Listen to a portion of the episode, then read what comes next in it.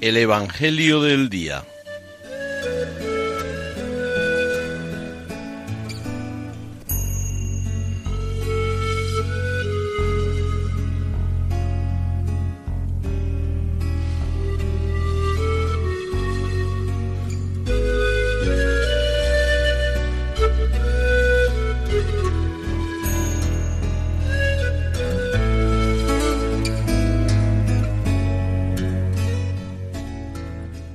Del Evangelio según San Marcos.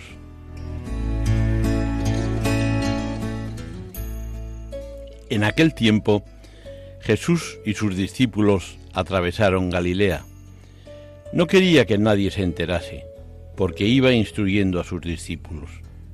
Les decía, el Hijo del Hombre va a ser entregado en manos de los hombres y lo matarán, y después de muerto a los tres días resucitará pero no entendían lo que decía y les daba miedo preguntarle.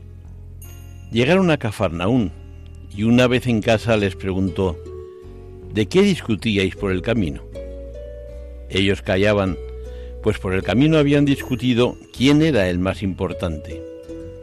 Jesús se sentó, llamó a los doce y les dijo, quien quiera ser el primero, que sea el último de todos y el servidor de todos y tomando un niño, lo puso en medio de ellos, lo abrazó y les dijo, El que acoge a un niño como este en mi nombre, me acoge a mí, y el que me acoge a mí, no me acoge a mí, sino al que me ha enviado.